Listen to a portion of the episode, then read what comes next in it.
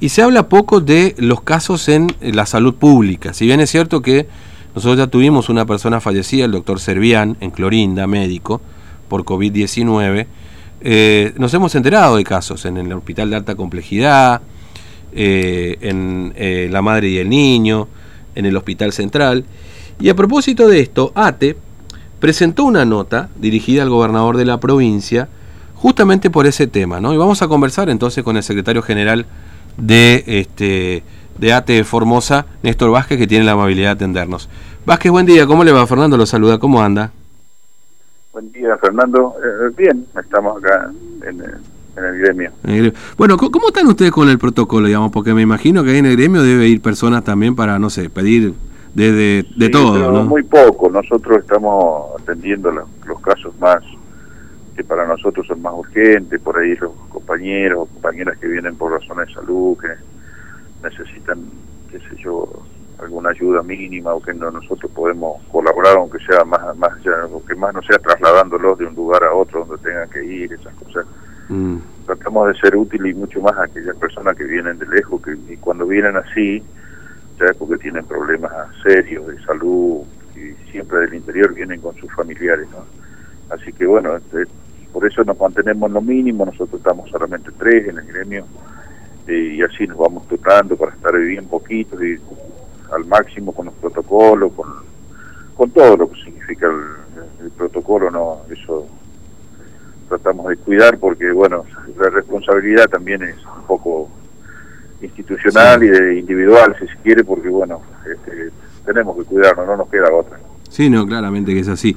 Ahora, usted le ha presentado justamente también en este contexto, este Vázquez, al gobierno provincial una nota a propósito de los trabajadores de la salud. ¿Qué, le plantean al, al, gobernador en este sentido? Sí, nosotros lo que planteamos es porque obviamente que a nosotros nos llegan también esas quejas, las quejas de que hay compañeros y compañeras en el sector de salud que algunos contrajeron la enfermedad y como consecuencia de esa... De,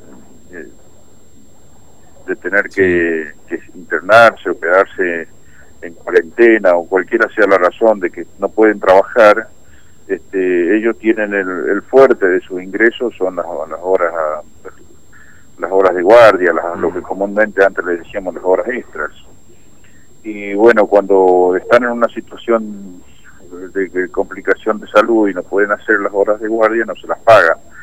Y eso no deja de no ser un problema porque eh, con esas horas de guardia prácticamente se estaría llegando a, casi a cubrir la línea de pobreza con el salario. O sea, mm. trabajar a veces 10 horas y a veces un poco más significa cubrir, eh, en esas 10 horas están cubiertas las horas de guardia, pero al mismo tiempo también eh, cuando, cuando no pueden trabajar por razones de salud, y que tienen que ver directamente vinculados a la, al COVID, este, esas horas de guardia no se las pagan y por lo tanto se ve totalmente resentido su salario. Y en ese sentido es que acá nos hicieron llegar esa preocupación y mm. la necesidad de que no se les tocara el salario.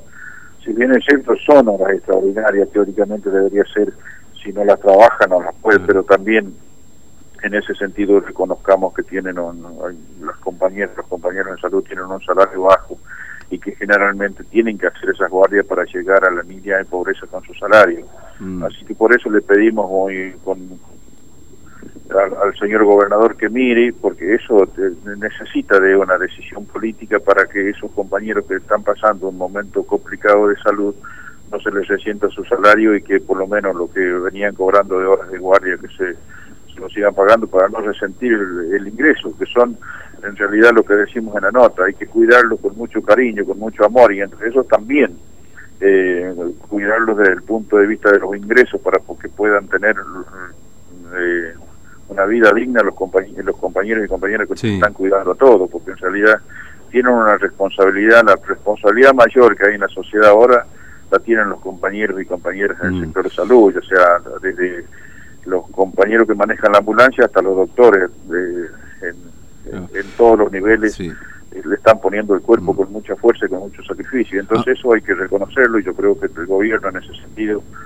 debería poner una mirada ahí y, y no y no resentir el, el, ingreso cuando esos compañeros o compañeras caen enfermos. ¿no? Claro. Ahora, eh, eh, eh, esta solicitud surge a partir bueno de que hubo ya casos de esta naturaleza, es decir, personas que han tenido, empleados que han tenido COVID y que sí, no le han sí, pagado sí, las Nosotros guardias. tenemos, tenemos casos, inclusive Mm. afiliadas nuestras que están ahí con, con situación de, de cuarentena, que no Mm. pueden trabajar y que se sienten resentidos de su salario.